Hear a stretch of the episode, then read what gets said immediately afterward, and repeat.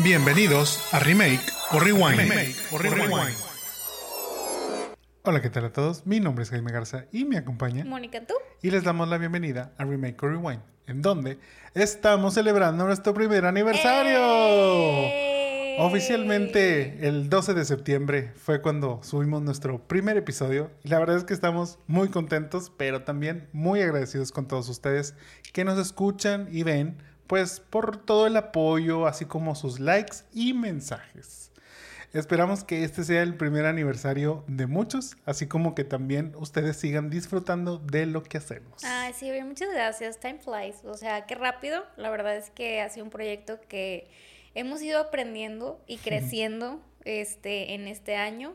Lo hemos disfrutado también mucho, pero muy contentos de seguir. Y bueno, pues esperamos seguir cumpliendo más años. Así es, ya saben que, digo, el que sigamos aquí tiene que ver mucho también con ustedes, con el apoyo que nos dan y con todos esos, como digo, mensajes y likes y comentarios y que luego nos cuentan y nos platican de que, oigan, vi esta serie porque ustedes la recomendaron y me gustó y todo eso. Entonces esas cosas siempre, siempre no- nos nutren y como dice Mónica, pues el aprender día a día también al hacer esto, pues es algo también que nos gusta mucho y esperamos seguir aprendiendo y creando mucho más contenido para ustedes.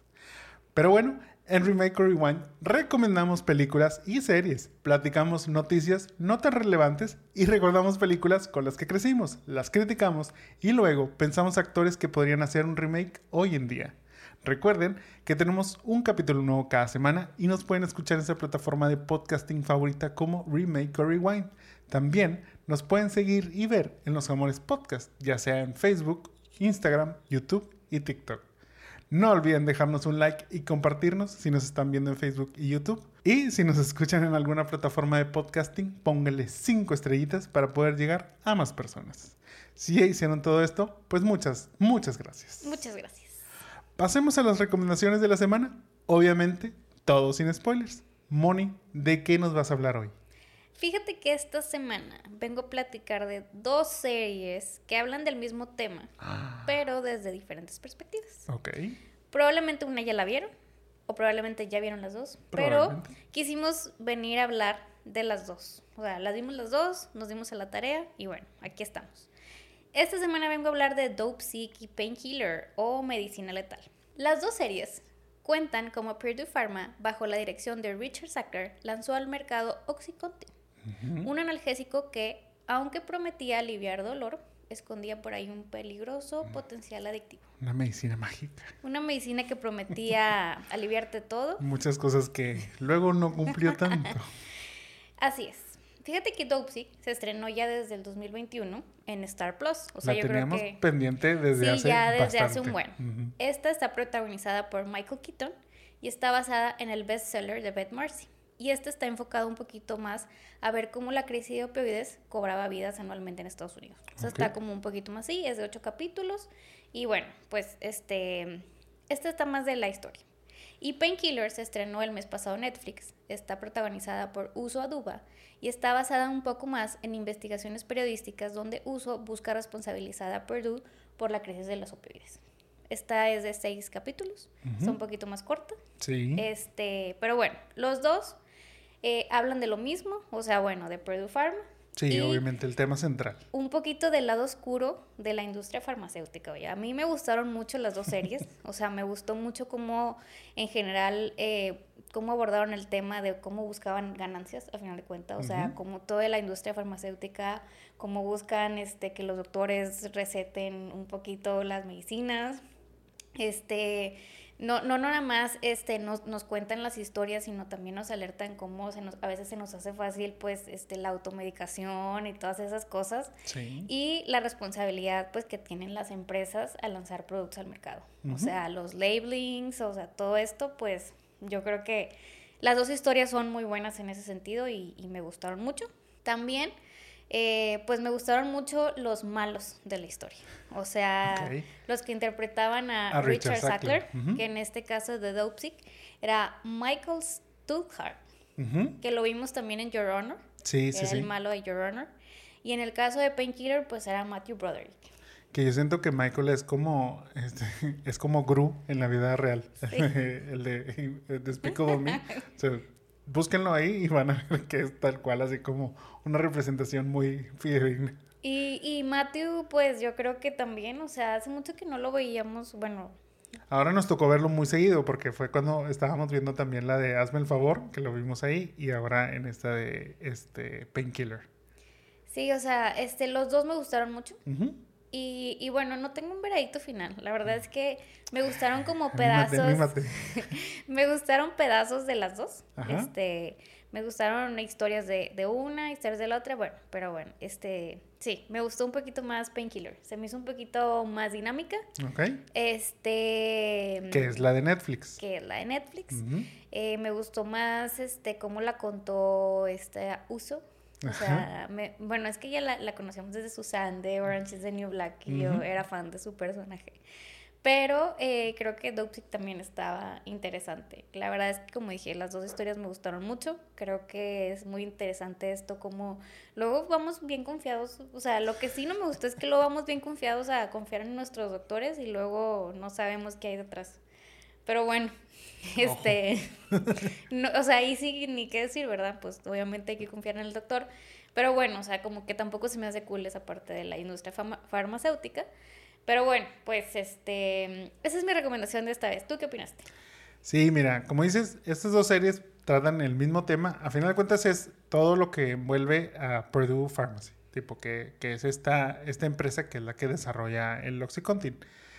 Los approaches creo que son diferentes, o sea, y creo que eso es lo que me gustó al ver estas dos, estas dos series, este, una después de la otra, pero que luego a la vez también hizo que creo que cuando vimos la segunda, o sea, primero vimos Painkiller, este, la de Netflix, y después vimos Dopesick, la de Star Plus. Malamente, debió de haber sido al revés porque Dopesick fue la primera que salió. Pero bueno, eh, es ahí donde empezamos como que a, ver esta, toda esta situación. Entonces, como que, o sea, te digo, los, los approaches son distintos. Yo, los, yo sentí que, por ejemplo, en la de Netflix, que era un poquito más sin ser, o sea, sin serlo así, pero era como un poquito más documental. Y que me hace sentido por, lo que dices, que se basó un poco más en investigaciones y en artículos este, al respecto. En cambio, Dopesick sí siento que tiene ese vibe más como de serie, de narrativa, este, digamos, de una historia como tal, eh, contada, digamos, dentro de una novela, que bueno, pues es lo, como, como lo mencionas, o sea, está basada en un libro bajo ese concepto me gustó más Dopesick en cuanto a cómo fue contada la, historia. A mí no me encantó tanto este como que seguir al personaje de, uso en, la de, en la de Painkiller. O sea, sentí que, ok, o sea, ella o sea, contaba más o menos cómo vivió ella el caso cuando se interpuso, o sea, vaya, es como donde los empiezan a inculpar y tipo todo eso y cómo vivió ella esa etapa en donde empezó a investigar qué es lo que sucedía con, con el medicamento, con los pacientes, con los doctores, con la empresa, todo eso. Y no sé, como que sentí que su personaje no se me hizo como tan, no sé, carismático, como que no hice clic. O sea, y al principio como era muy apática, este, ya ves que al principio sí como se pone muy a la defensiva, así como que no sé, no, no, no me terminó de, encantar. En cambio, en el lado de Dopesick, sí seguimos también, pero se les da, o sea, aunque sí se le da, este, un seguimiento, digamos, por parte de la DEA y por parte de, no me acuerdo, este, el otro, el otro organismo ahí que los está, que es el, los que arman ya el caso y, la demanda y tipo todo eso, como que no se centró tanto en ellos, sino se, se centró un poco más en la historia de los casos, o sea, de las, las situaciones que estábamos viendo. Digo, a fin de cuentas los dos hablan mucho lo mismo, solo sentí para mí que me gustó más. Ahora, tampoco me encantó por decir el personaje de Michael Keaton. O sea, sí me gustó, pero de pronto sentí así como que mmm, está medio cringy esta onda. Sobre todo al final. Este, no, no, no, fue así como que, ok, pero te digo, tienen lo suyo. O sea, a final de cuentas, tanto tienen sus cosas buenas como sus cosas malas, pero a mí sí, en cuanto a cómo me contaron la historia y cómo me quisieron a lo mejor enganchar, me enganchó más Dopesick. Sí, le falló que, como la vimos ya en este, la segunda vuelta, como quien dice, pues ya era como que, ok, o sea, es que ya me sé la historia, entonces no estoy viendo nada nuevo. Si ustedes no han visto ninguna de las dos, yo, en mi caso personal, les recomendaría que primero vean Dopesick, este, a ver qué tal les parece, pero si les gusta a lo mejor algo más tipo narrativa documental. Documental, sí. Painkiller podría ser la que les, les podría llamar más la, la atención. La verdad es que cualquiera de las dos está súper buena. Creo que todas las actuaciones, o sea, tanto de una como de otra, no nada más de los que ya mencionamos de Michael y de Matthew y los malos y demás. Este, también salen este, otros, los que son como que los, los representantes médicos y todos estos también la verdad es que son muy buenos y sus historias también son como interesantes, cómo, cómo lo, los llevan en las dos versiones. Sí, o sea, yo, yo haría, o sea, la verdad es que ya viendo las dos, haría una mezcla de personajes. Pero ves, y harías una mezcla. Sí, sí, sí. Por ejemplo, uh, o sea, los paralelos que hay es, como dices, está la parte del, obviamente, del creador, que es Richard Sackler. Me gustó más, creo que la versión de Matthew. O sea, creo que la de Matthew Broderick se me hizo más, digo, a lo mejor está un poco más llevada a lo exagerado. Sí. Y sentí que en la, en la de Dopesick, como que la versión ahí fue un poco más, más manipulador, más así como maquiavélico, pero no, no, no le terminé tampoco de, de creer. Porque él se hacía mucho la víctima y así. Y en cambio no. O sea, en el, en el de, en el de Painkiller, él es más así como él le vale. O sea, siempre me vale. Y es un súper descarado. Y este, ya ves cuando van, cuando van a visitarlos a, a Purdue, él se sale a jugar con el perro y así como para que vean lo que me interesa, lo que nos están queriendo venir a, hacer y tipo todo este enjuiciar y demás. O sea, miren, a mí me vale, o sea, yo voy a estar feliz de mi vida, este, independientemente de cómo sucedan las cosas. Y luego, por ejemplo, está la parte de los vendedores, este, de los representantes de, de Purdue y tipo todo este, esta parte. Ahí me gustó la versión de los de Painkiller. O sea, también ahí le ganó. Mm, digamos, la actuación en cuanto a Dopsy, como que no sentí que fuera tan relevante. O sea, obviamente fueron parte de, pero creo que en, en, el de Netflix les dan más la importancia a qué fue la labor y cómo los convencían y cómo ellos convencían a los médicos. Entonces ahí fue donde creo que esa parte me igual me gustó más por parte de lo que hizo, lo que hizo Netflix. Aparte que sentí que le creí más al personaje de, la chica que es la, la, que entra, la nueva, que acá a Will Poulter de, de Dopesick, como que, o sea, no me molestaba, pero dije, no, creo que hice, este, empaticé más con la, con la, con la otra versión. Y luego están los agentes de la, este, en este caso, bueno, pues yo creo que el paralelo sería el personaje de eh, de uso, que sería el de, el de Painkiller, con esta chica, se me fue el nombre, ¿quién es la de Dopsic? Esta, que es Ahsoka. es Rosario Dawson, sí, Rosario Dawson. Creo que me gustó más la versión de Rosario Dawson, que también juega con ese carácter rudo, o sea, con esa, que no es o sea, que, que dice, no, es que necesita ser más diplomática, es que necesita ser más light. Es que no, ¿por qué? O sea, estamos tratando con gente que le vale, o sea, que, que obviamente lo que quiere es salirse con la suya y no, este, no hacerse responsable realmente de las cosas. Entonces hay que ser fuertes y directos y todo eso. Entonces, esa parte sí me gustó más del personaje de Rosario, que en el caso, te digo, de uso, como que mm, sentí que no, no, no, no, no llegó a, así a mucho. No sé, por ejemplo, te digo, ahí es donde empezaría a hacer mis, mis, mis mezclas de, personajes y, la misma historia. Eh, en el caso, por ejemplo, ya de, de, los pacientes, me gustó más la versión de, yo creo que de Painkiller. Me gustó más ahí este Taylor, Taylor Hitch, que como que esa dinámica, que en el otro caso, pues en el otro caso era una mezcla porque era este, tanto el doctor como Betsy. Este, pero sentí que la historia de Betsy era como que... Mm, pero bueno, creo que todo está muy bien representado, a final de cuentas. En las dos versiones representan muy bien todo, explican muy bien la situación y sobre todo pues ya al final cómo se va desenvolviendo eso. Creo que explicó un poquito mejor el final la de Netflix que la de Dopsy. Sí, y, y bueno, o sea, moraleja es que en toda cosa este, legal hay un loophole, este, que era lo que platicábamos este, cuando terminamos Dopsy, que es que, pues bueno, siempre hay un loophole que podemos, este, que, que debemos de ver.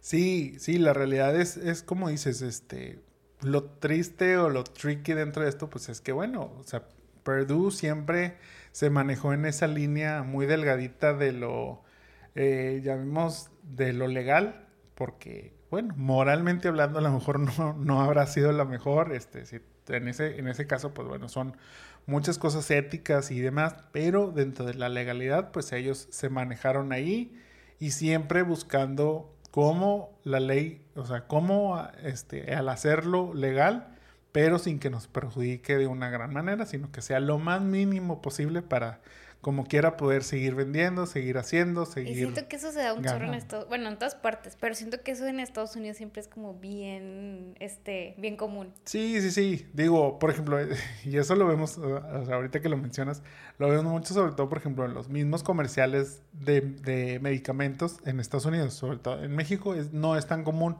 pero en, en, los, en los Estados Unidos sí es bastante notorio y es ahí donde te, deja pensando. O sea, siempre te anuncian un, un, medicamento, todo lo que, este, para lo que sirve y así.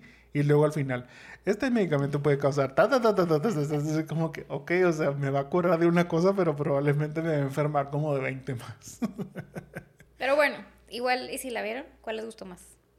Nos, sí, dejan por aquí. Cuéntanos también, les digo, yo les recomiendo ver más este Dopesick. Yo Painkiller. En Star Plus, Mónica les recomienda Painkiller en Netflix. Ahí las pueden checar.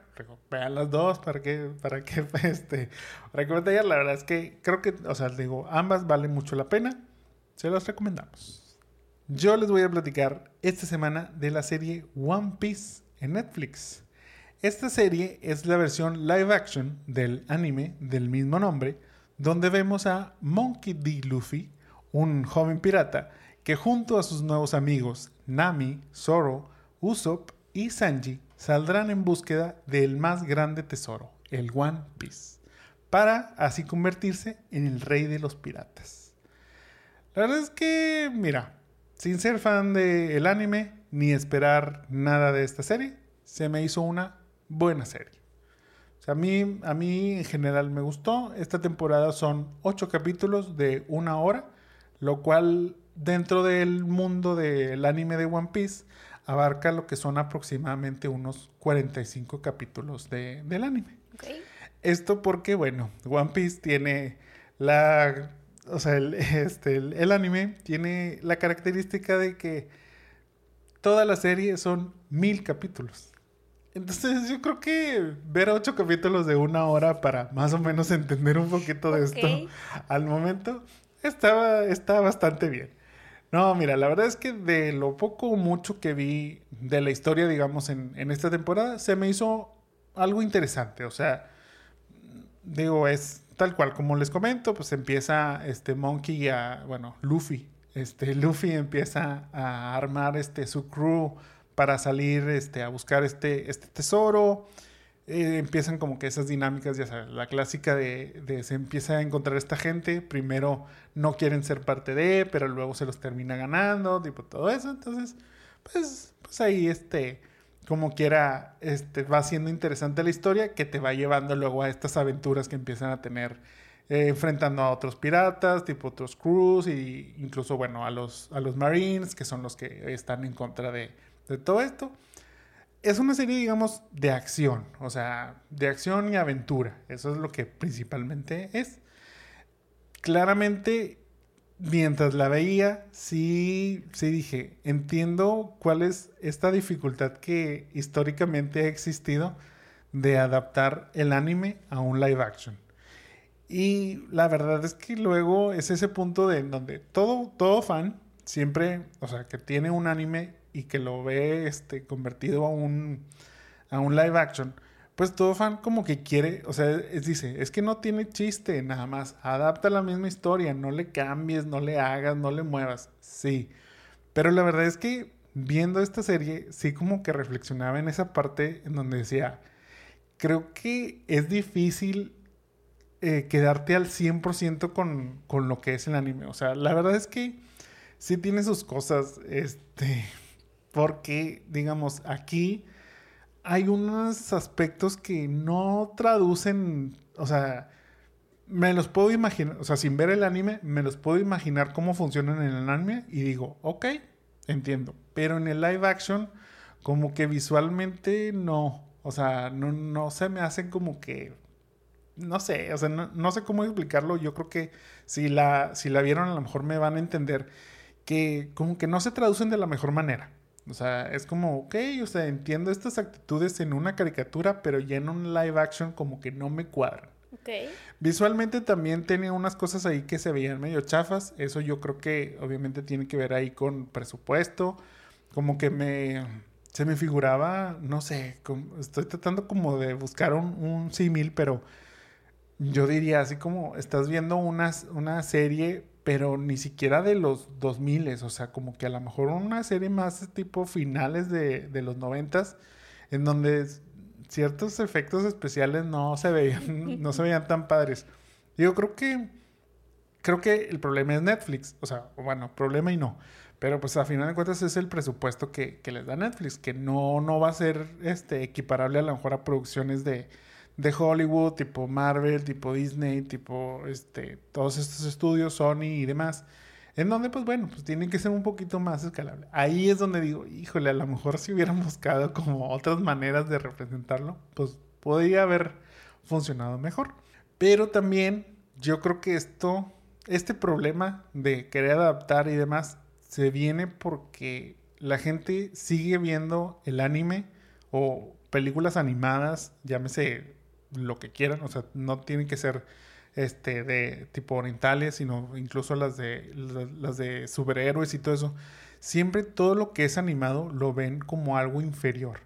Entonces por eso es como que empieza esa necesidad de, ok, o sea, hay que hacer ahora la versión live action de, o sea, ya lo vimos con Dragon Ball, ya lo vimos con este Speed Racer, ya lo vimos con Dead Note, ya lo vimos, o sea, lo hemos visto con muchas, con muchas series. O sea, Netflix ya ha fallado también en estos intentos. Lo hizo con Dead Note, lo hizo con este Cowboy Bebop, en donde dicen, pues es que son historias buenas, pero al momento de querer adaptarlas a este live action se pierde. O sea, entonces yo creo que en este sentido One Piece lo logró de una buena manera. O sea, yo creo que cumple, yo creo que ha tenido buena aceptación tanto de la crítica como del público. Em, pero pues yo creo que ya hay que quitarnos ese tabú de decir, no, es que si es animado o no.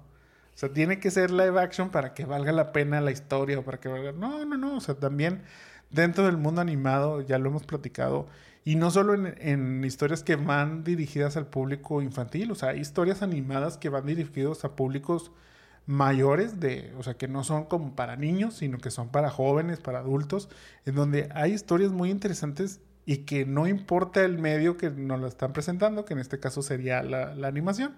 Pero bueno, pues yo sé que existe una necesidad de Estados Unidos de querer todo hacer este en live action.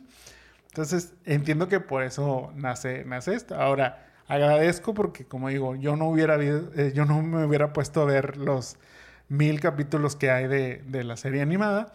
A lo mejor con esto me podría animar a ver algo más, pero no sé si, no sé si todo. Este, pero sí podría como decir, ok, no estoy súper entusiasmado porque ya venga una segunda temporada, pero si hay, sí la podría seguir viendo. O sea, la verdad es que no tengo, no tengo tema ahí con eso. O sea, ¿tú crees que One Piece es de estas que dices de Dead Note y estas? O sea, ¿ha sido como de las mejorcitas? Sí, totalmente. O sea, yo creo que es de las mejor logradas. O sea, la verdad es que...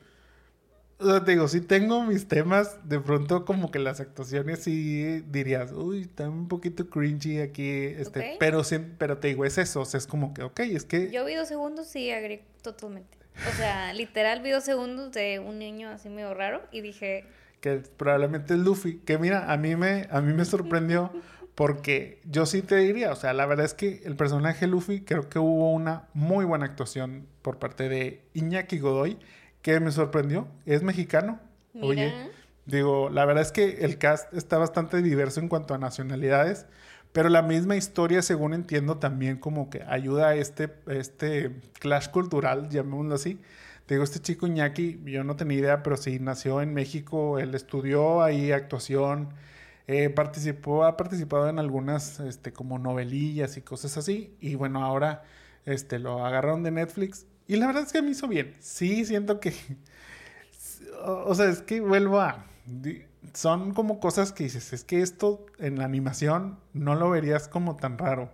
Pero de pronto sí lo empiezas a ver en live action como que dices, ay, es que se ve muy falso, se ve... Es que creo que es eso, o sea, como que se ve muy exagerado en la vida real, entonces como que pierdes ahí y dices, mm, eh, bueno, a lo mejor si le hubieran bajado un poquito a los decibeles, digamos, de esa, este, esa exageración, hubiera sido mejor, pero bueno, vuelvo a, o sea, mejor vemos el anime y nos, nos quitamos estas, estas, este, pues estas críticas principalmente. Pero fíjate, es, eh, o sea, creo que ya habíamos hablado de esto que dices, o sea, ahorita dices que que cuando es animado es inferior, y este comentario ya lo habíamos hecho cuando decíamos que los, lo animado es como infantil. O sea, pero tal vez ahora con esto, pues, o sea, creo que tal vez se abre un camino a empezar a hacer esto de que el, anime o lo que sea empiece a ser tomado un poquito más en serio, ¿no? Mira, yo creo que es como todo, o sea, a final de cuentas se van rompiendo estereotipos, se van rompiendo barreras, tipo todo esto. Yo siento que por ejemplo, hablando de mi generación, mi generación estoy hablando de gente de 35 para arriba. Seguimos con ese estigma de creer, no, es que si es animado, pero ya hay una mezcla ahí, como ya muchos menores, a digamos los 30 años, han crecido con ver más este tipo de series de anime, este, todo eso, en donde se entiende que en Japón estas historias no son para, o sea, muchas de ellas no son inclusive para niños, o sea, ni siquiera son familiares, o sea, son que, o sea, temáticas fuertes, temáticas oscuras, este, hay sangre, hay... La mayoría o muchas son así. Ajá, o sea, realmente, ¿qué es algo que dices? Pues es que no, es para niños. Entonces es entender, en, en Japón es muy entendido, o sea, y en la cultura este, oriental es muy entendido esto, o sea, que es que el manga, el anime, pues no o sea, no porque sean dibujitos y todo eso quiere decir que es para niños. O sea, no, al final hay este, nomenclaturas de clasificaciones y todo eso que pues es lo que te da a entender eso. Yo creo que lo que nos cuesta es acá, la cultura este, oriental, pero ayuda que se ha abierto más ese mercado, se ha, se ha abierto más la aceptación a mangas, a animes, eh, a películas de este estilo, o sea, y empieza a haber más fandom. Entonces yo creo que poco a poco, digo, esto estoy diciendo que, va a tomar tiempo, pero han llegado películas, o sea, por ejemplo, la más reciente fue Slam Dunk. Em, ese era un anime de, de básquetbol. Yo recuerdo que, vi esta, esa serie de, chico y ahora llegó esta película y sí fue un éxito, sí fue, o sea, sí fue este, bien en taquilla. Y entonces de pronto empieza, empieza la crítica a decir, oye, ¿por qué tanto éxito en el anime? ¿Qué está sucediendo? Bueno, pues es que es eso, o sea, es que la gente ya empieza a notar como que, o sea, vaya, el público ya está más familiarizado, entonces esto ayuda a que sí luego estudios o los mismos, los mismos cines empiecen a apostar a proyectar estas, estas películas a hacer, desarrollar, distribuir todas estas películas para que, bueno, llegue a un público más, porque muchas veces sí son, oye, pues sí salió esta película, pero salió en tres cines. O sea, y pues pues sí, se vuelve un poco difícil, pero oye, si, si la sacas en grande, como las este, películas de Hollywood y todas esas este, de live action y demás, pues también va a llegar, o sea, la gente yo creo que la va, la, va, la va a ir a ver. Y esto es lo que, bueno, poquito a poquito va a ayudar a como que dar ese éxito eh, y hacerlo que, que sea más común en vez de cada vez sorprendernos de decir, oye, a este anime le fue muy bien en taquilla. O en este caso de decir que, oye, pues salió este, este live action y fue bien hecho. Digo, entiendo que ah, el historial no le ha favorecido a estos live actions, pero pues yo también creo que es porque te digo, hay algo ahí que se pierde, este, como dicen Lost in Translation, o sea, la verdad es que en lo que quieres adaptar y esos, hay cositas que se pierden. Esto ayudó que, por ejemplo, el creador del mismo este, anime estuvo muy pendiente de lo que se hizo, él supervisó mucho la producción, los cambios que se iban a hacer. Él fue el que dio el visto bueno de, ok, si esto sí está permitido, esto no. Y se nota ahí la mano, la mano del mismo creador, que ayudó como que a crear una cohesión dentro de la historia. Que te digo, para mí funciona. O sea, yo, mira, sin ser así, le daría un 8. Súper, eso es una buena calificación. Sí, este, Roger Ebert a lo mejor le hubiera dado 1. Este, O no sabemos, a lo mejor hubiera dado nueve. a lo mejor Never es muy, know. muy fan del, del anime. Pero bueno, si les interesa, yo les recomiendo, este, miren, sobre todo piénsenlo como es una historia de aventura, en donde pues son piratas, eh, que obviamente pues tiene como algunos elementos, llamémoslos fantasiosos, este, que pues a lo mejor, ok, o sea, pero pues es como ver cualquier película de Marvel, superhéroes, o sea, todo esto. Entonces, tampoco no es así como decir, ay, no, o sea, ¿cómo me voy a creer estas cosas? O sea, para empezar, están como en un mundo, mundo alterno, o sea, en donde este, los mares y hay gente que tiene poderes y como cosas así, digo, este, entonces, pues ya desde ahí entiendan que es como fantasía, pero pues con mezcla de aventura y tipo todo esto. Fuera de ahí, la verdad es que es entretenida, te digo, a mí, a mí me, me gustó y pues la recomiendo. One Piece, el live action en Netflix y ya en el mismo Netflix ya están bombardeando con todo este el anime. Ahí lo pueden ver, ahí pueden ver los mil y más capítulos que, que tiene. Este, pues digo ya, si les, si les interesa y quieren este, seguir ahí este, este viaje, sobre todo bueno, saber cómo va a continuar la historia, porque pues en esta primera temporada realmente vimos así una pequeñita parte de todo lo que es este universo de One Piece. Súper. Oigan, y pasando a notas no tan relevantes de la semana, en cosas que nadie pidió, el grupo Garibaldi regresa, pero ahora bajo el nombre de GB5. Me suena a, este NC. eso sí, o sea, me suena como a un este a un medicamento para la artritis o algo por el estilo. Fíjate que dentro de este reencuentro, Sergio Mayer no está incluido. Porque bueno, según ahí lo que están declarando, el nombre de Garibaldi lo tiene Sergio Mayer gracias a la buena relación que ha tenido con Televisa, quienes eran los dueños originales de este grupo y este concepto y demás. Entonces, como el grupo quiere seguir nuevamente y hacer este reencuentro, pues Sergio Mayer les dijo, no, yo tengo acá mi proyecto, este, probablemente voy a hacer con, este, voy a renacer Garibaldi con gente nueva. Entonces, los originales, llamémoslo así, de Patti Manterola, Charlie López, Víctor Noriega, Luisa Fernanda y Katia Llanos, pues ellos decidieron hacer ahora su nueva agrupación llamada GB5, la cual se presentará próximamente en el 90s Pop Tour y de ahí emprenderá una gira a Ecuador y Perú. Le seguro Ari Boroboy.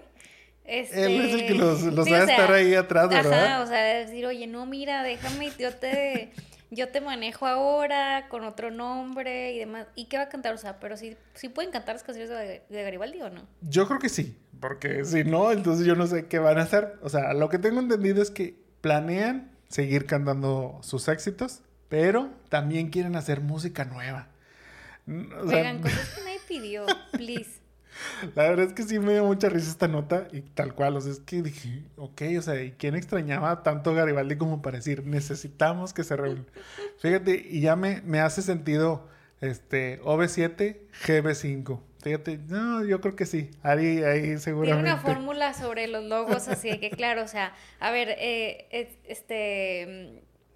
Sí, vamos a, sí, vamos a agarrar este, las letras iniciales. Iniciales. Sí, sí. Iniciales y números. ¿Cuántos somos? Cinco, claro. OV7, onda vaselina. Ajá, totalmente. Entonces, bueno, pues ya saben, si ustedes estaban añorando el regreso de Garibaldi, pero decían, es que, ¿cuándo? ¿Cuándo? ¿Cuándo? Pues bueno, va a volver GB5, les digo, sin Sergio Mayer, que ahí es donde luego la gente dice, no, pues así menos, o sea, si, si de por sí él es el que está como ahorita más vigente después de salir de la casa de los famosos, dicen, no, pues sin él realmente es como que, y yo creo que con él tampoco sería como, claro, ojalá vuelvan, ¿verdad? Pero sería catchy. O sea, Pues sí, es lo único ahí donde podría como que llamar la atención, pero bueno, acá se aventaron estos estos este, integrantes que, bueno, ellos, te digo, ellos dicen que no están peleados, solo como que él no quiso, este, él trae otros proyectos, entonces por eso es ahí donde decidieron ellos hacer acá, aparte, GB5. No, pues wow. Y, por ejemplo, siguiendo el tema de los reencuentros, la película Trolls Band Together podría significar el regreso del grupo NSYNC, además de traer un nuevo tema musical después de 20 años. ¿Tú crees? Yo creo que sí. Pero ahora sí, ¿verdad? Sí. Mira, en una exhaustiva investigación, la cual realicé, bueno, obviamente no, pero pues mira, ya la película original de por sí trae a Justin Timberlake dentro de este mundo de los trolls como la voz de Branch. En esta nueva película se supone que Poppy, quien es interpretada por Anna Kendrick, descubre que Branch, junto a sus cuatro hermanos perdidos, pues eran parte de, o eran el grupo Bro Zone, su boy band favorita pues, de la infancia, llamémoslo así. Entonces, pues ya de ahí empiezan como a soltar algunas, algunas este, ¿Pero pistas. eran los Backstreet Boys? No. Backstreet Boys, fíjate, estás confundiendo porque en Red era donde eran los Backstreet Ah, Boys. perdóname. Acá, este, los trolls, la verdad es que cuando vimos los, o sea, yo recuerdo haber visto los trailers, este, sí hacían como unas referencias y sobre todo decían, es que no estamos en sync y no sé qué. Entonces como que, Ah. digo, pero soltaban varios éxitos, varios, este, perdón, soltaban varias referencias porque decían, no estamos en sync y a menudo pensamos que no sé qué, y lo decía, creo que, este, tipo, vámonos, no, no sé, o sea, como que sacaban varias referencias. Sí, pero... sí. Pues obviamente aquí lo que es este la digamos la pista principal pues es tener a Justin Timberlake que se va a juntar con ese grupo de este Hermanos. hermanos, ajá, en este caso los Brozone.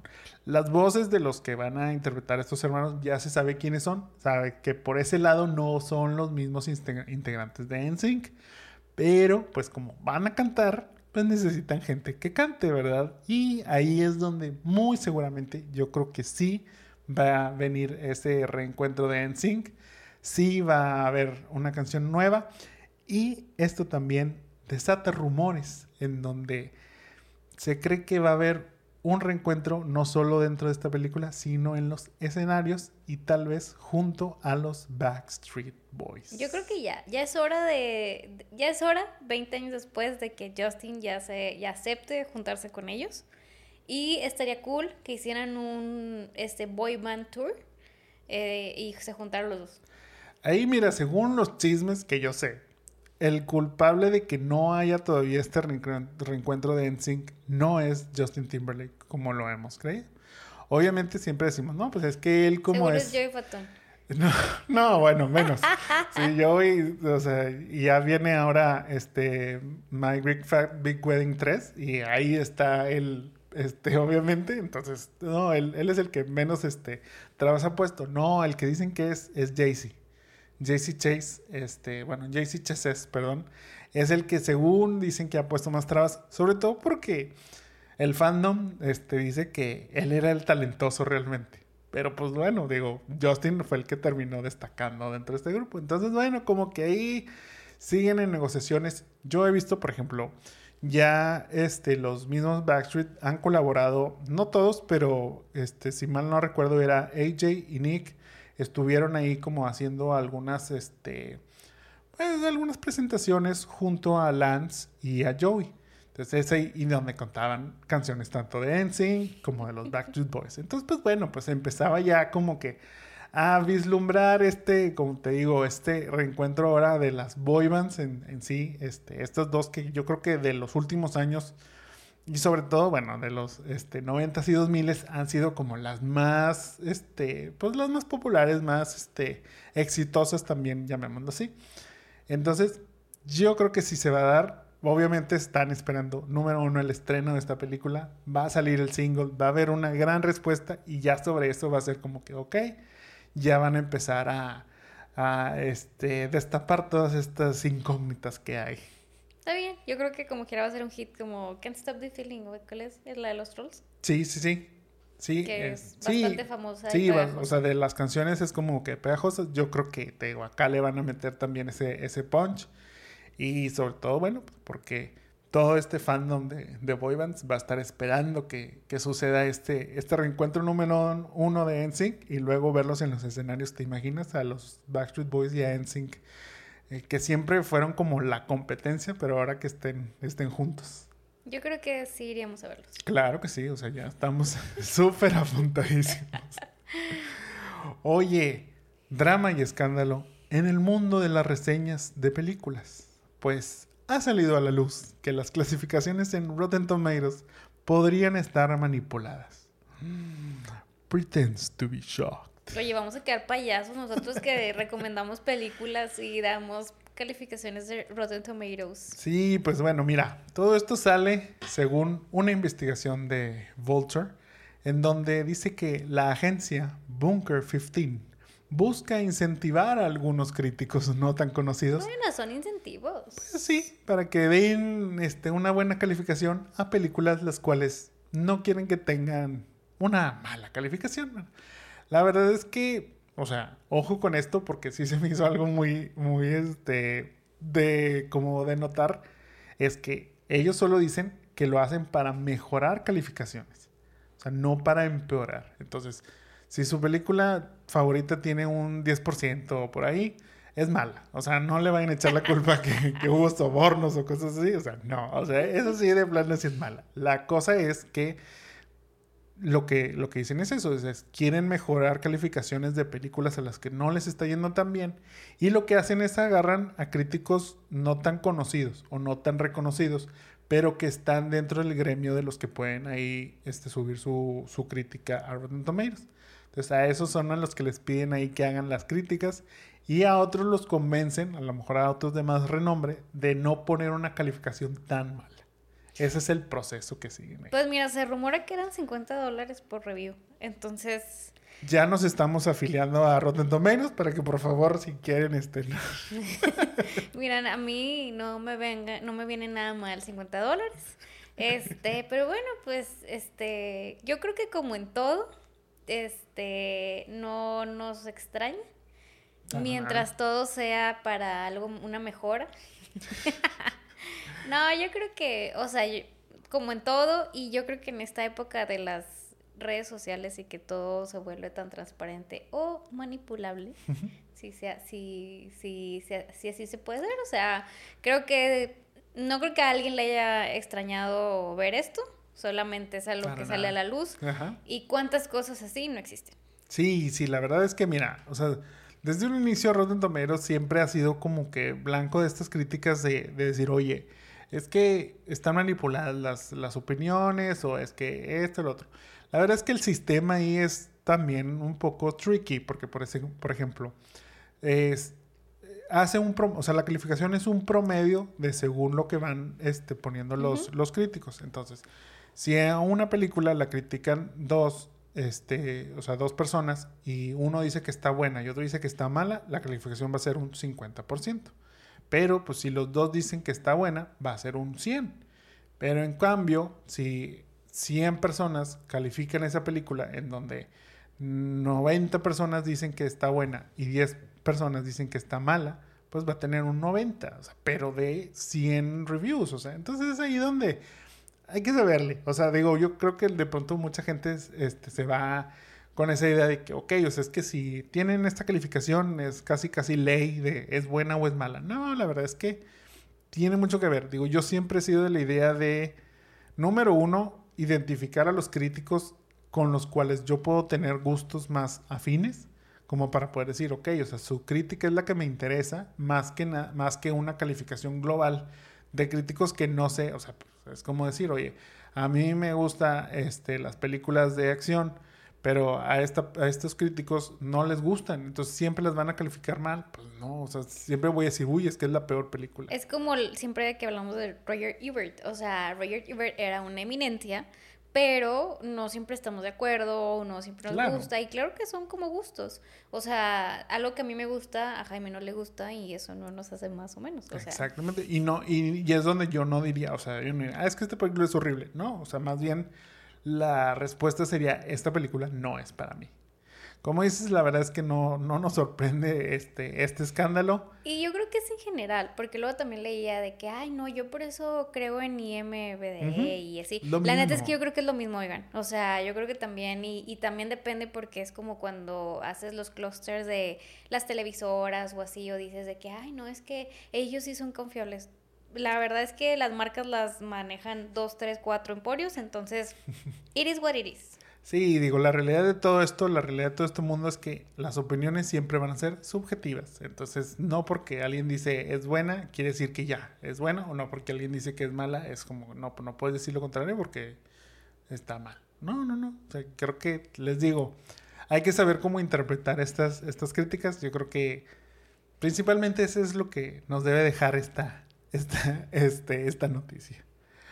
Otro de los escándalos que salió a la luz en estos días es el de Jimmy Fallon y el ambiente tóxico dentro de The Tonight Show. Según un artículo en Rolling Stone, 16 miembros del staff de The Tonight Show, tanto pasados como presentes, han contado que el mal comportamiento de Fallon ha convertido su sueño de trabajar en el show en algo bastante incómodo. Oye, pues ya nos había pasado con él el año pasado. Eh, que hasta ella tuvo que, pues ya despedirse del, del sí, le costó, le costó el y demás, este, yo creo que esto pasa en todos los trabajos. O sea, yo creo que todos los trabajos tienen un lado bueno y un lado tóxico. Ojo, no creo que debamos aguantar cosas tóxicas y demás. Pero aquí mi pregunta es, ¿sobrevivirá Jimmy al escándalo?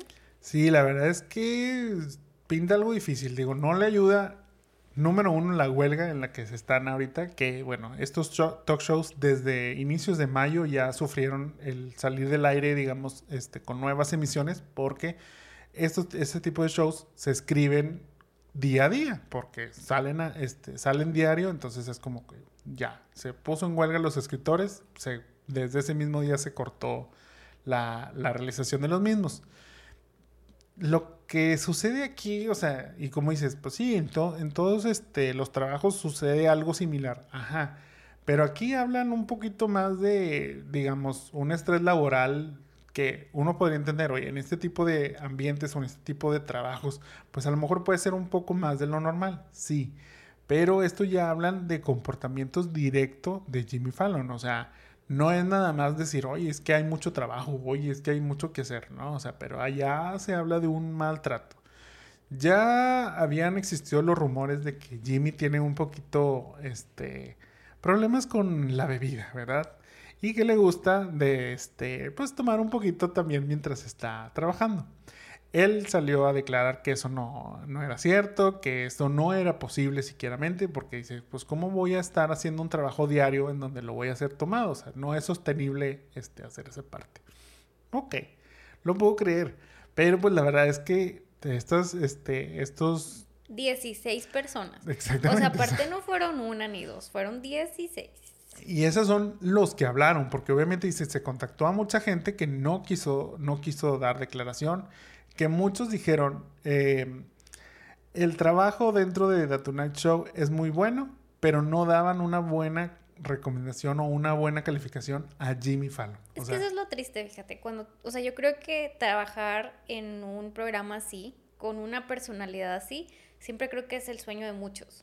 Y qué triste como que, que se vuelva eso como una pesadilla, o sea, de que les digo, o sea, no está bien aguantar nada, obviamente, y siempre, este, es muy difícil, creo que para los 16 que decidieron hablar, imagínate que, porque por ahí leí así de que el drama era que mucha gente había dicho, no, yo ya no quiero vivir, o sea, muy, muy fuerte los traumas que te puede llegar a, tener esto. Entonces imagínate algo que debía ser algo bien padre en un, en un talk show con una personalidad que te cause eso. Y que es un buen talento, o sea, es un gran talento. Y, y por ejemplo, lo que dicen ellos, o sea, mencionan mucho, que dice, es que hay good Jimmy Days y bad Jimmy Days. Cuando son los good Jimmy Days, dicen, Jimmy es muy ameno, es muy carismático, muy creativo y todo fluye de manera, como dices, increíble. Pero luego vienen los Bad Jimmy Days, en donde Fallon se presenta, pues, como dicen, borracho, y hace que el ambiente sea bastante tenso, dice, la gente no bromea, todo se vuelve como muy, como dicen, este, muy cauteloso, o sea, la verdad es que no quieres dar un paso porque no sabes qué, qué estás haciendo. Y eso es lo que lo hace pesado, o sea, a final de cuentas, como es todo ese ambiente tóxico, incluso llaman eh, a los camerinos de donde, a donde van los invitados, los llaman los crying rooms, porque cuando están durante las producciones y todo eso, ahí se mete el personal a llorar. O sea, imagínate que, que, que, ya lo estén hablando de esa manera, la verdad es que sí es triste y, y bueno, mira, entre que son unas cosas y otras, Jimmy ya, obviamente siguen en esta huelga, lo que hizo fue llamó a una llamada vía Zoom, en donde se disculpó con todo, o sea, se, se pidió que estuviera todo el staff presente, o sea, todos este, todos estos, y en donde él ya se disculpó y dijo que, pues sí, lamentaba mucho este, lo que estaba sucediendo, que estaba muy apenado y se sentía muy mal. Entonces, pues te digo, entre una cosa y otra, pues mínimo él ya de, esa manera, pues está doblando un poquito las manos. ¿Qué va a suceder? Como dices, si está, este, pues en el aire, número uno, por la huelga, pero número dos, porque cómo puede seguir escalando o no esta investigación.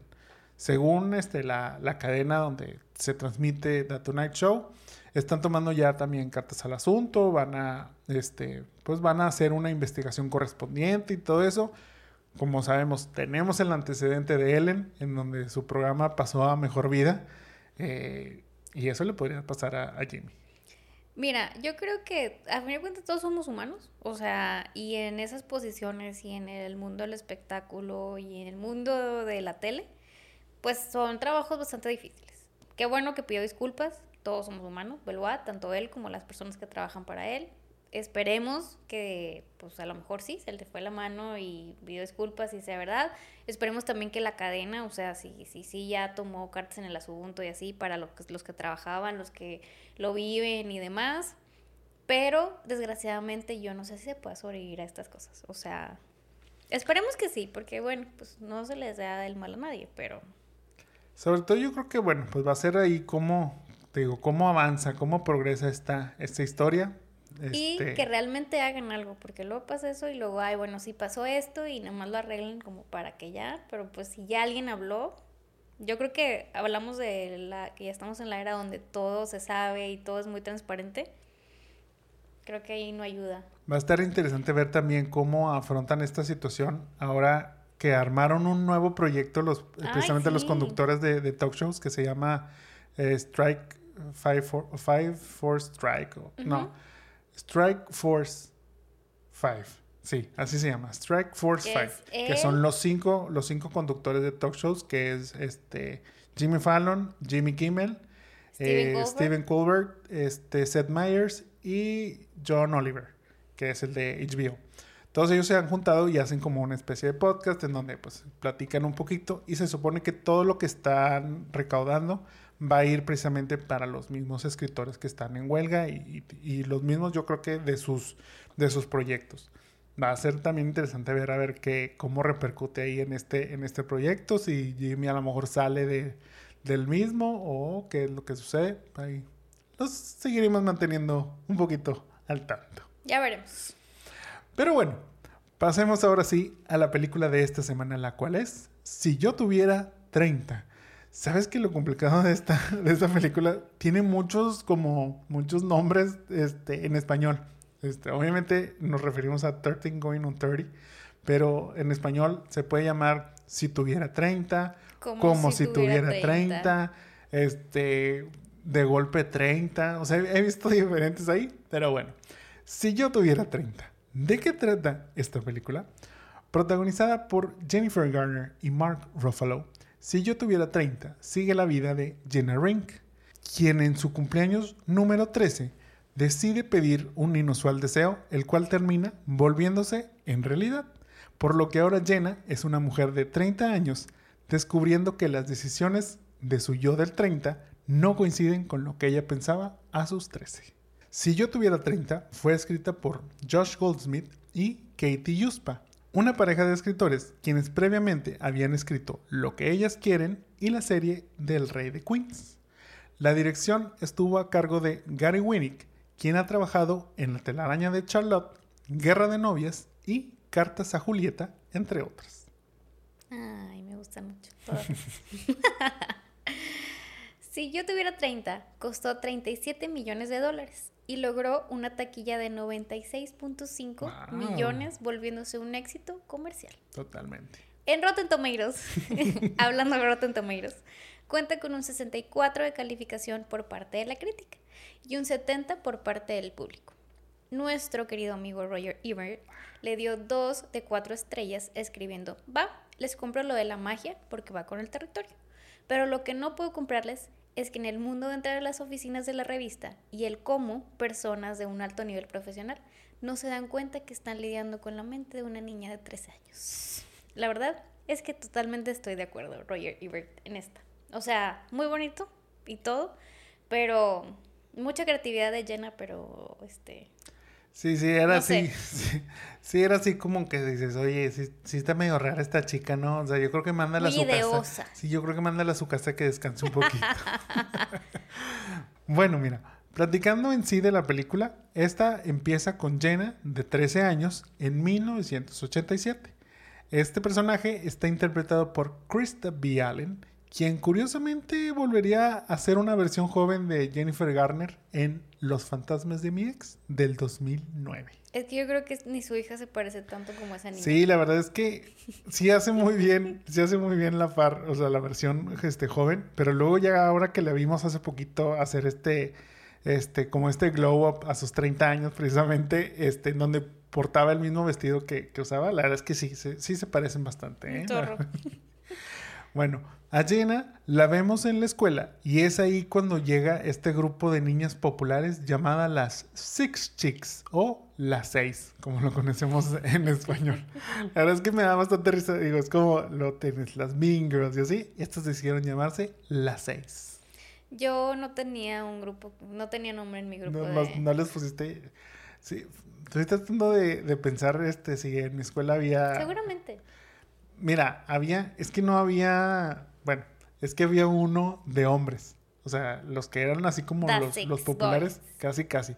Se hacían llamar ellos mismos los cromos.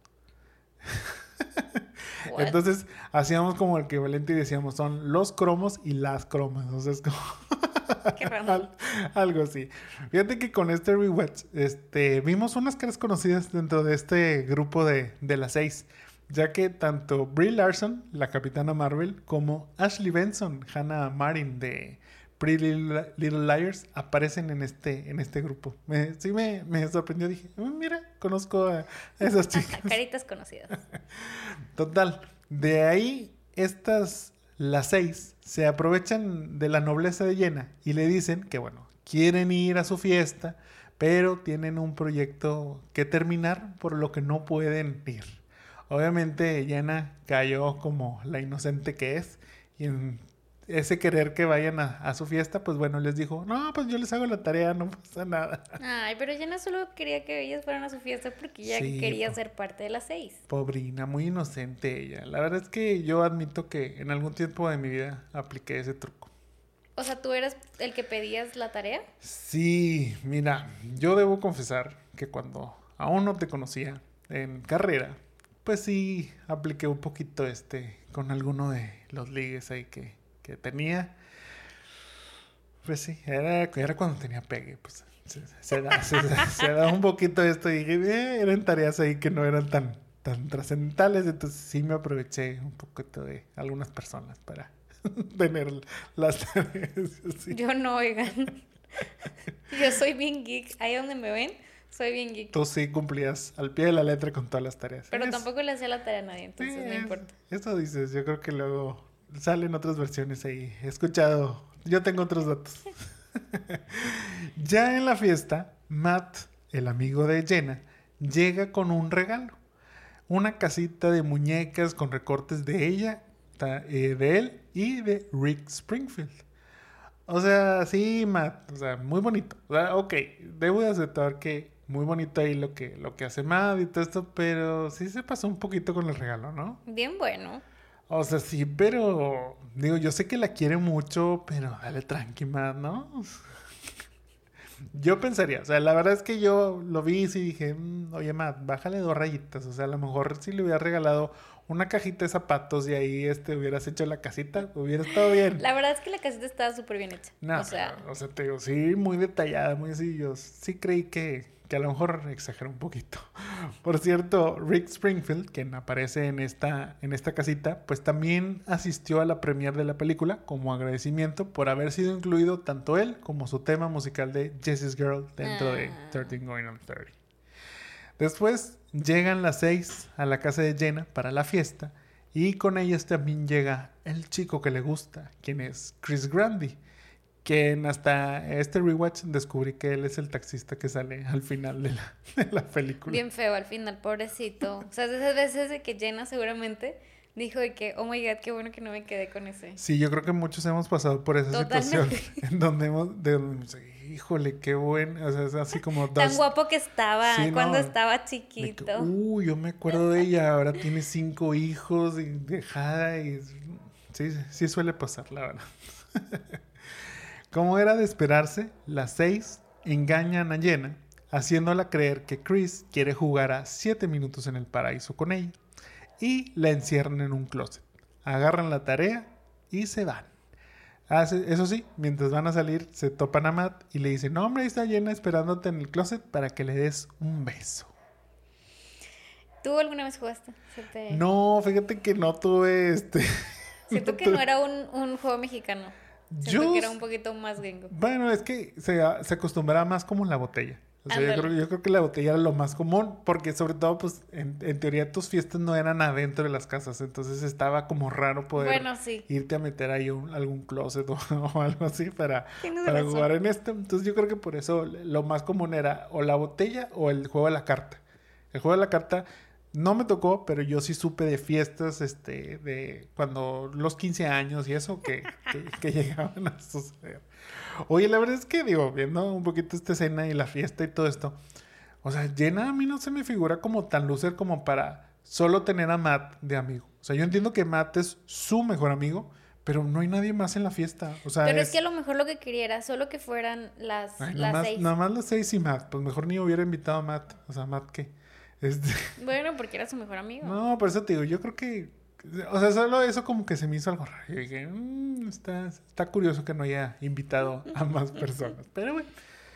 Matt se da cuenta, o sea, entra al closet, se da cuenta que Jenna no lo espera a él y ella se da cuenta que Chris no es quien está entrando para darle un beso en el closet. Así que Jenna explota y nos corre al pobre, al pobre de Matt y nos lo culpa de todo. Es el que culpa, él, él ni hizo nada, él, él nada más había subido por su pianito, le iba a tocar una, una canción y todo. Pobrecito. Sí, la verdad es que sí se le, se le manchó un poquito ahí la, la Jenna. Jenna por lo mismo se encierra nuevamente en el closet y repite una frase que leyó en un artículo de la revista Poise que dice, quiero tener 30, tener 30, ser coqueta y próspera. Ay, pobre ilusa. Oye, pero Jenna manifestando desde los 13 años. O sea, tanto que ahorita está como de moda esto de manifestar, decretar y así. o sea, muy razón. bien. O sea, Jenna manifestando, quiero tener 30, coqueta y próspera. No, hombre, pero tú hubieras deseado, te- o sea, ya ahorita que pasaste por los 30, tú dirías, claro, quiero, si pudiera, volvería a a desear tener 30 años. No hubiera deseado Sí, o sea, años. o sea, la verdad es que pobrecita Jenna, o sea, se, se ve que, que, que no sabía mucho de la vida, este, te digo, pobre ilusa, que ella creía que a sus 30 iba a tener la vida resuelta, este, como dice, iba a ser coqueta y próspera y todo eso. Pero bueno, gracias a la magia del cine, Jenna cumple su deseo y despierta en el año 2004 teniendo 30 años, siendo coqueta y próspera, ya que incluso está en un bonito departamento en Nueva York, siendo tal cual el departamento que vio ella en las fotos del artículo de Poise cuando tenía los 13 años. Te estoy diciendo, o sea, la verdad es que ahí sí, ¿quién El poder de la hubiera querido que decretar algo tan específico como el departamento, tener esto, tener al novio que tenía, Tienes razón. No, o sea, lo hizo bien entonces. Lo hizo muy bien. El, el, problema somos nosotros. El problema somos nosotros. Ahora vemos a una Jenna interpretada por Jennifer Garner. Obviamente se saca de onda este, con lo que está sucediendo y le marca a sus papás, quienes están en un crucero, y de pronto descubre que hay un hombre desnudo en su baño. por cierto, también para el personaje de Jenna tenían considerados a Gwyneth Paltrow, Hilary Swank y Renée Zellweger.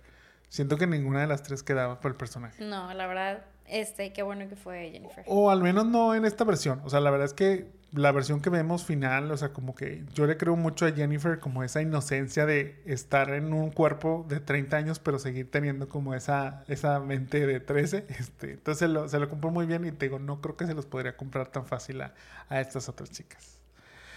Bueno, Jenna sale de su edificio para encontrarse con Lucy, la que era la lidercilla de las seis quien aparentemente ahora es su mejor amiga y ambas trabajan para su revista favorita, Poise. Le faltó, o sea, bueno, no lo mencionó, pero en su mente decretó eso también.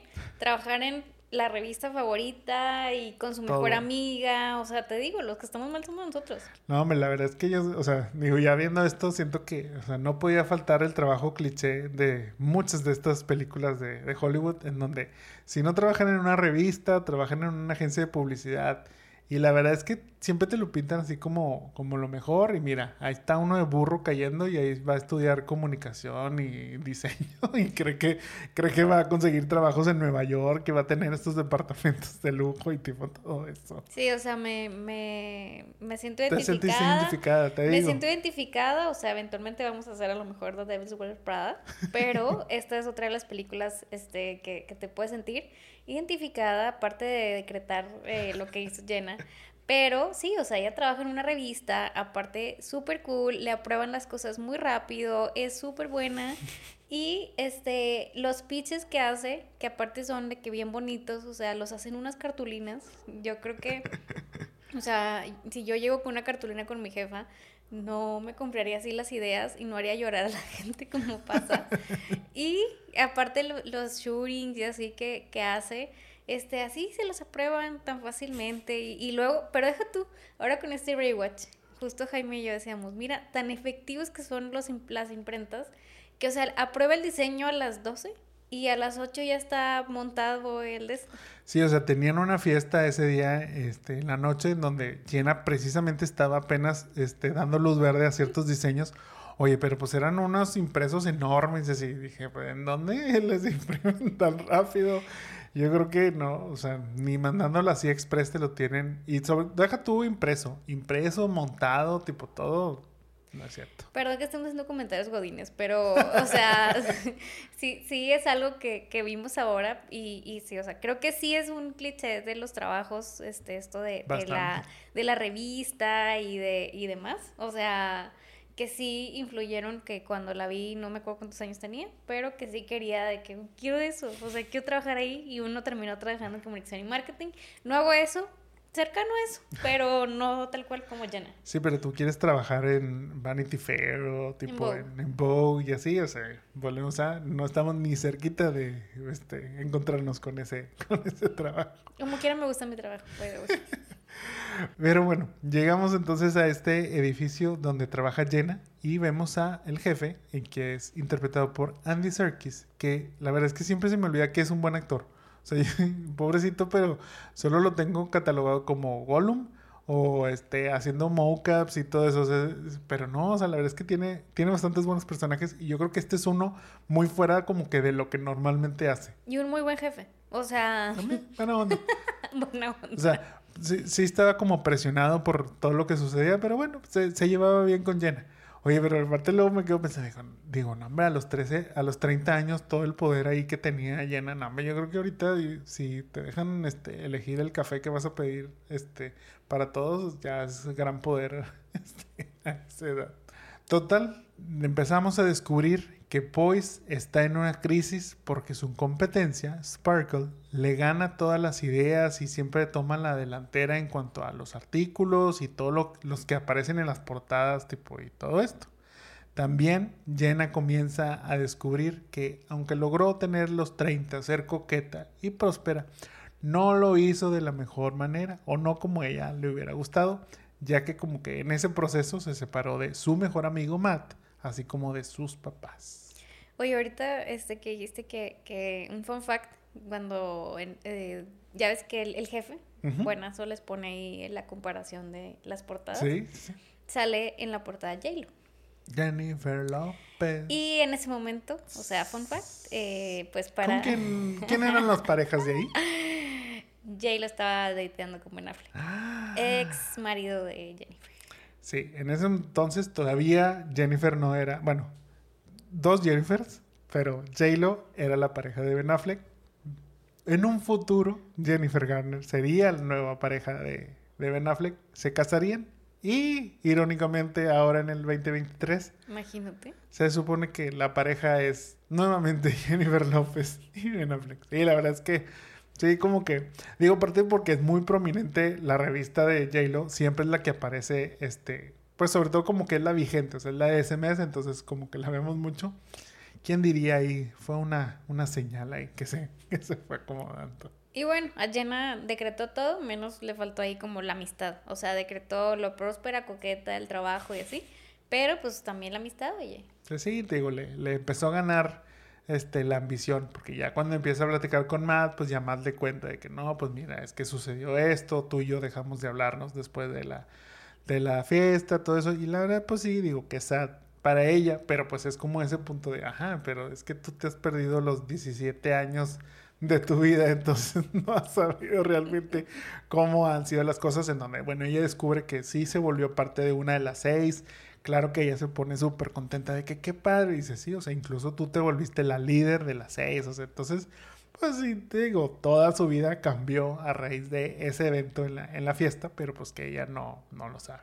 Obviamente, de aquí, Jenna busca, este, pues querer enmendar todas estas cosas y lograr una versión más alineada a quien ella se imaginaba cuando tenía 13 se reencuentra con Matt, va con sus papás a reconectarse y, sorpresa, sorpresa, descubre que Lucy la volvió a engañar y esta vez le roba el pitch para el rediseño de la revista Poise y se lo vende a Sparkle. Pues ahí también aprendió a, no confiar en la gente. Oye, la verdad es que esta película me gusta mucho. O sea, es una película que me entretiene, que este, es divertida, es chistosa. A lo mejor no es de mis favoritas, pero yo creo que es de esas que si me la encuentro en la tele, sí la dejo. Sí, totalmente. Yo creo que la puedes ver mil veces. O sea, siento que está vigente, está sweet. Es la, yo creo que las películas favoritas de mi hermana Tita, entonces la he visto como mil ah. veces. O sea, no la vi en el cine, creo, la vimos en la tele. Eh, pero la he visto muchas veces, tipo muchas veces, tipo 50, 60 veces o algo así. Este, y te identificas porque por los cortes de cabello. En ese, en ese entonces, este, pues los cortes de Jenna no eran un bob, o sea, o los que te hacían no eran un bob, tu mamá solo te cortaba el pelo de cazuela. era, no, pero era el corte de principito. Así, así, le llamaban, que era, o sea, tipo pelo largo, pero así como de principito, así como aquí por el cuello. Sí, sí lo tuve. y con un flequito muy, muy bonito. Sí lo tuve y no estuvo, no estuvo cool, oiga. No salías chida en las fotos, así como no le tocó, por ejemplo, a Llena, que le están tomando sus fotos y también sale horrible. Es que esas fotos del anuario, esas eran pésimas. En mi escuela no había anuarios. En la escuela tuya sí. Acá sí me tocó. Este, pero bueno, o sea, creo que son muchas cosas, o sea, el grupo de las seis, o sea, como decíamos ahorita, no, los vestuarios, o sea, como que todo es una referencia, incluso, bueno, obviamente el icónico vestido que usa Llena cuando baila, bueno, cuando una, uno descubre que tiene todo esto, o sea, cuando, porque ella este, decretó que fuera próspera, entonces tiene un armario lleno de vestidos super cool y bolsas y, y zapatos, y saca este Versace que, que se volvió icónico, y, bueno, el que baila thriller este, en la fiesta, que también eso está en cringe, si yo en una fiesta del trabajo me pongo a bailar me pongo a bailar thriller, no sé qué pasaría. Pero es que aparte siento que es una, es una coreografía complicada, o sea, o sea digo, eh, obviamente volunza el, la magia de las películas, pero sí, la verdad es que yo sí lo veía y decía, pues que todos se sepan la coreografía, eso está bastante... Mira, aquí puede ser, o sea, puedes bailar la de Saturday Night, que bailas sí, así de que... totalmente Saturday fue lo que pensé. Dije, si, si hiciéramos un remake, yo creo que el bailecito sería el de Saturday Night, totalmente. O, Tan, bueno, pues ya tan, te tan, vas a algo más así y bailas el pedazo de rodeo, que también es El algo clásico, que todos se no saben. Sí, ese Pero no algo más clásico y Saturday Night. Sí, sí, sí. Yo creo que, o sea, digamos, lo equivalente al mundo pop. Porque a lo mejor, o sea, caballo de rodeo, pues ya es para todo Payaso, evento. Entonces, payaso. Perdón, es, es que es caballo dorado, payaso de rodeo. Por favor. Este, sí, yo creo que, o sea, yo creo que payaso de rodeo es como lo más común. Y ese va para todos. Pero, como para la generación, digamos, que sería, en este caso, si hubieran este, nacido, que sería en los noventas, para, o sea, como, bueno, finales de los 90. Es que Jenna tiene 13 a los 87. pues Yo tenía un año a ese. Entonces, si hubiera nacido en los finales de los 80s, este, yo creo que es ahí donde entraría esta de Saturday Night. Este, ¿qué es? Saturday- ¿Qué? Sí se llama así. No sabemos si se llama así, amigos, pero estoy segura que saben que cuál es la que baila Night, así, te da, mueves así. Esa. Sí, yo Be creo My que Baby. Casi que se llama Be My Baby o algo así. siempre le inventamos nombres a las canciones. Pero está bien. El punto es que sí, totalmente te compro que esa sería la canción que deberías de bailar en la próxima posada del trabajo. Ándale, o sea, esa. Este, entonces te digo, no sé, creo que tiene muchas referencias porque incluso este vestido, eh, Ariana Grande lo hizo, o sea, recreó Sí. como todo el, el outfit, este, ahora en... En el video de Thank You Next. Y lo sacó también en The Voice. The Voice, Este, se peinó igual y demás. Y también hicieron ahora, este, creo que este año hicieron, o sea, volvió Donatella a, a hacer como un vestido medio, este, inspirado en como el vibe del, del vestido Versace De, este, de esta para una pasarela de, para alguien más. Entonces, te digo, hay como muchas referencias, todos los outfits que, que ella usa. Me da mucha risa porque saca, cuando saca el outfit de los palos, ¿se acuerdan cuando usábamos palos chinos? y era súper eh, súper peligroso. También usábamos eso y lográbamos hacer, y el, el gran goal era este lograr hacerte una cebolla y, o sea, y tener, los, los- palos súper que no peligrosos. se te cayeran, que no se te Ajá. Entonces, no sé, o sea, aparte es algo súper bonito, o sea, la relación que tiene con Matt, este, me da mucha risa porque Matt Ruffalo es como bien teto ahí, pero bien bueno a la vez, es como ese amigo... Sí, sí, sí. Pues es que totalmente lo que es, es ese tipo siempre frenzoneado toda la vida, pero que en este caso logró el éxito que muchos no han logrado. Pero no sé, siento que es una película súper sweet que puedes ver a, a cualquier edad. Este, no sé si la gente que tenga ahorita 13, este, imagine su vida así. Este, yo creo que yo a mis 13 tal vez sí imaginaba que pudiera trabajar en esto. No estoy tan allá de esto, no trabajo en una revista, no hago pitches en cartulinas. Este, pero No que no quieres. este, voy a llegar con mi jefa ahora. Oye, voy a hacer mis presentaciones en cartulinas ahora. Pero no sé, o sea, me gusta mucho, este, la disfruto mucho, este, es de esas que puedo ver millones de veces. Oye, ahorita, digo, me dio mucha risa ahorita que mencionabas lo de los, los palillos este, en, en los chongos y así, y lo peligroso que eran. Bueno, pues, se cumple lo que dice Lucy, de, como dice, este, fashion suicide, de así, cuando hace su pitch, así, pésimo pitch. O sea, la verdad es que lo que yo creo que una revista lo que menos quisiera es que se, se le identifique con cosas tipo de muerte y de sangre, que, que es lo que ella hace la referencia. Y ¿sí? como muy así. Sí, o sea, dice que dices fashion suicide. Te vas a querer morir por la moda. Sí, Y dije, pues no, yo creo que ninguna, ninguna revista va a ser como que, claro, que me asocien con morirse y ese tipo de cosas. Sí, andaba muy perdidita mi, mi Lucy, que bueno que le copió la tarea a Yana, porque sí, de plano no. Oye, pues mira, a mí sí me, o sea, te digo, me gustó mucho. Aparte, ¿sabes qué me gusta de esta película? Las canciones. El soundtrack también es, es, es bueno. Eh, no solo está la de Justice Girl, pero también, por ejemplo, está la de Liz Fair, de este, White Ken. Ah, y el momento emo. Y el momento emo el de momento que todas las mujeres hemos tenido. Sí, de, este, Viena. de Viena, ajá, o sea, de Billy Joel, ¿no? ¿Qué? Sí, Billy, Billy Joel, Joel. sí, perdón.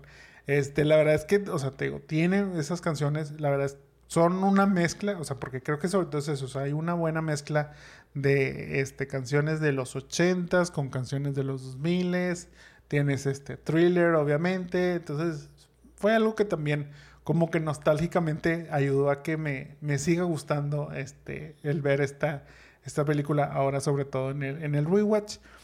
Y te digo, la historia, la dinámica que tiene ella, esa realización. Fíjate que esta historia o esta película la comparan mucho también con una película de 1988 llamada Big, que estaba este, protagonizada por Tom Hanks.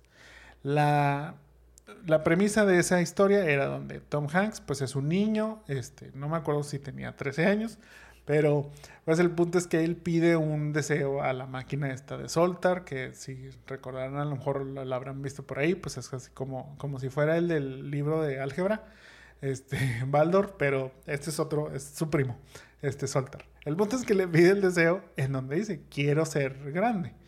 Él más como que lo veía como que quería crecer de estatura y tipo cosas así, pero pues termina despertando siendo un ya un señor. A diferencia, digamos, de, de esta de como si, como si tuviera 30, el tiempo no pasa. O sea, es al día siguiente, pero él ya es una persona de...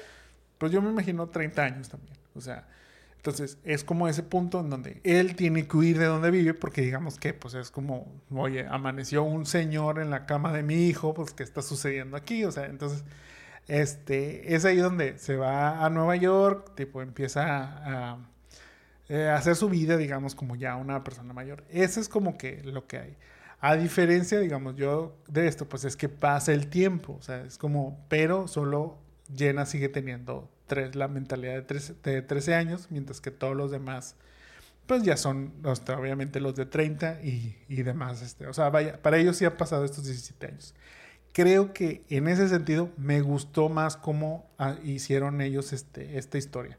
O sea, como que creo que en el lado de, de este, la de Big, ahí hay un problemita porque este, como nos encantan estas películas de los 80s y inicios también de los 90s, pues él a sus, digamos, aún, este, pues, mientras aún es un niño, vaya, porque es un niño dentro del cuerpo de un adulto, se está besando con una, pues ya una persona más grande. Entonces es como ese punto de, ok, pero ¿por qué le está dando un beso a un menor? Tipo, porque está teniendo como una relación con esta persona. 13 Going on 30 creo que logra esquivar esa parte porque aunque hay un romance, pues bueno, ella sí, o sea, en teoría sí ha pasado, pero su mente es la que se trasladó a este, a este cuerpo. Dicho eso, yo creo que aunque está criticada como, ay, es una copia y está mejor la de Vic, a mí me gustó más esta, fíjate, me, me gustó más, más esta versión. Eh, el que no me convence es Mark, fíjate. O sea, normalmente me agrada la actuación, o sea, las actuaciones que él tiene.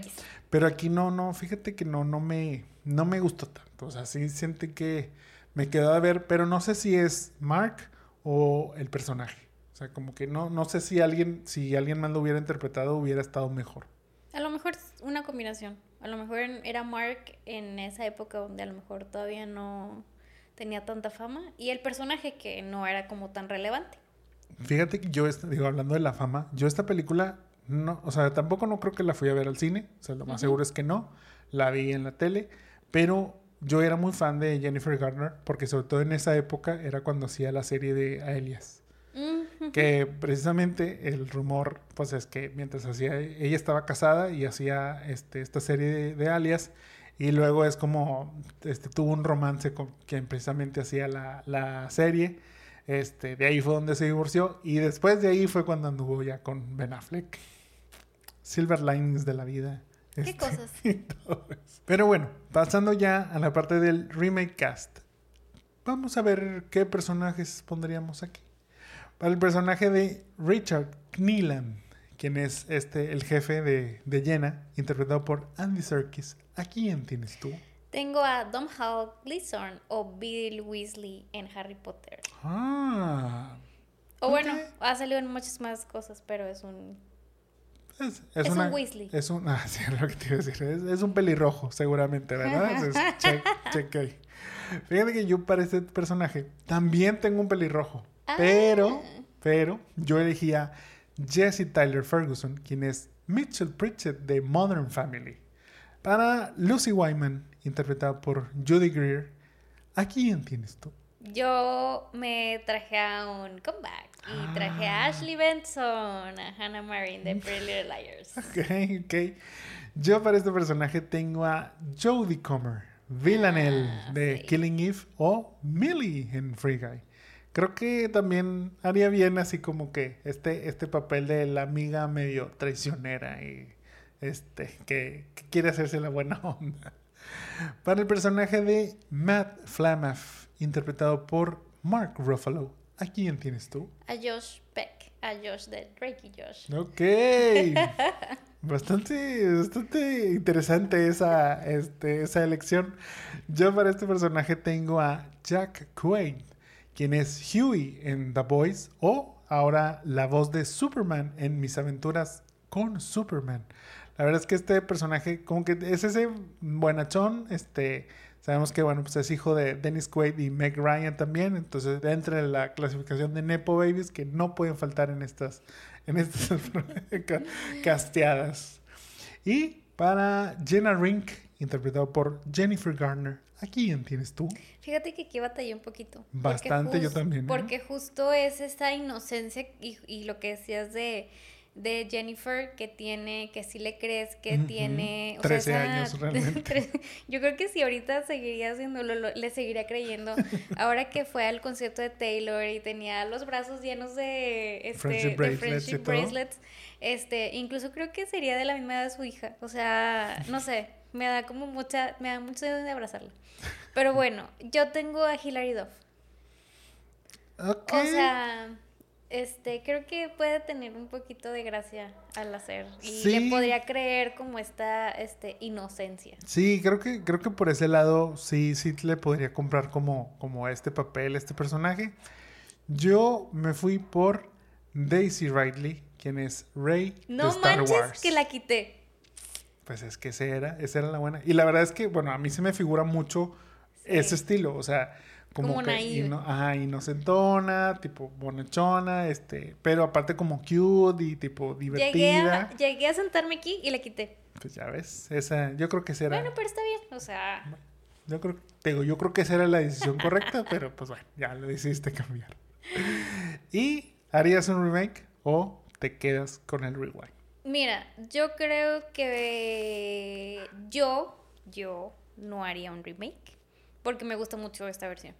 Pero creo que sí podríamos hacer este un remake. Sí, yo también digo que hagamos un remake. La verdad es que la película esta me gusta, pero creo que sí valdría la pena una versión actualizada de esto. Creo que la fórmula la hemos visto muchas veces de diferentes maneras, pero creo que mm, volviendo a retomar como esta, esta premisa, este, a lo mejor no sé si el trabajo que le pondríamos ahora sería en una revista.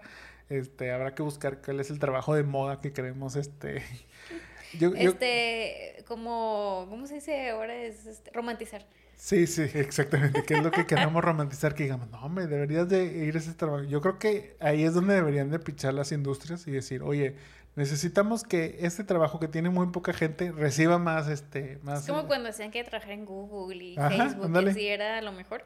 Es y, lo y mismo. que también estaba muy de moda porque veías muchas películas de gente que trabaja en programación y todo eso. Entonces, eso es lo que faltaría definir ahí nada más, este, qué hacer para este remake. Pero sí, yo también haría un remake, aunque la original es muy buena y la podemos seguir viendo y disfrutando. Hemos llegado al final de este capítulo, pero antes de despedirnos, ¿vieron si yo tuviera 30? Si pudieran desear tener otra edad, ¿cuál sería?